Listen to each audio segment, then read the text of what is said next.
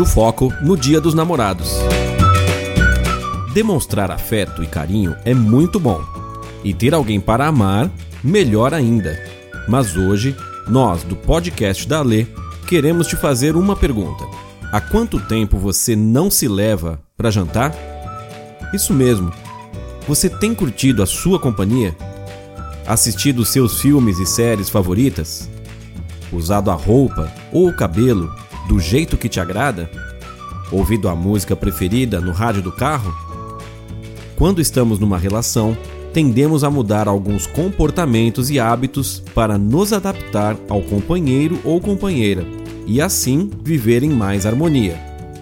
Mas nesse processo, muita gente muda tanto que nem se reconhece mais e fica sem saber do que gosta, o que quer e até sem saber quem é.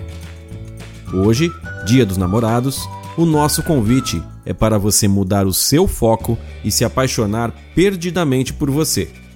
Esperamos de verdade que você seja irresistível para você mesmo. Ser uma boa companhia para nós mesmos é o primeiro passo para ser uma boa companhia para o outro.